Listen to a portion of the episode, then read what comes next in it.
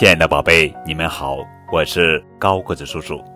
今天要讲的故事的名字叫做《奇怪的雨伞》。熊妈妈和她的宝宝小熊姑娘出门了，天下起雨来了。熊妈妈撑开一把漂亮的雨伞，熊妈妈和小熊姑娘听小雨点在伞上。在伞上跳着舞，唱着歌。为了不让雨点打湿小熊姑娘的衣裳，熊妈妈总是把雨伞伸向小熊姑娘那一边。雨停了，熊妈妈收起了雨伞。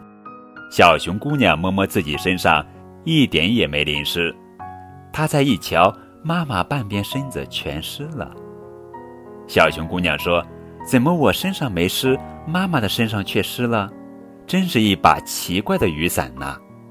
小熊姑娘长大了，她也当上了妈妈。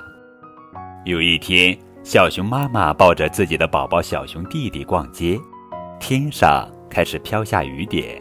小熊妈妈打开了漂亮的小雨伞，他们一起听小雨点在伞上唱歌跳舞。为了不让小熊弟弟淋雨，不让小雨点打湿他的衣服和新买的小足球。小熊妈妈老是把小雨伞往小熊弟弟那边靠。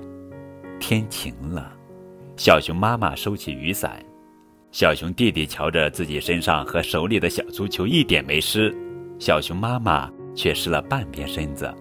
他说：“这真是一把奇怪的小雨伞。”小熊妈妈说：“是呀，从前我妈妈也有一把这样的雨伞。”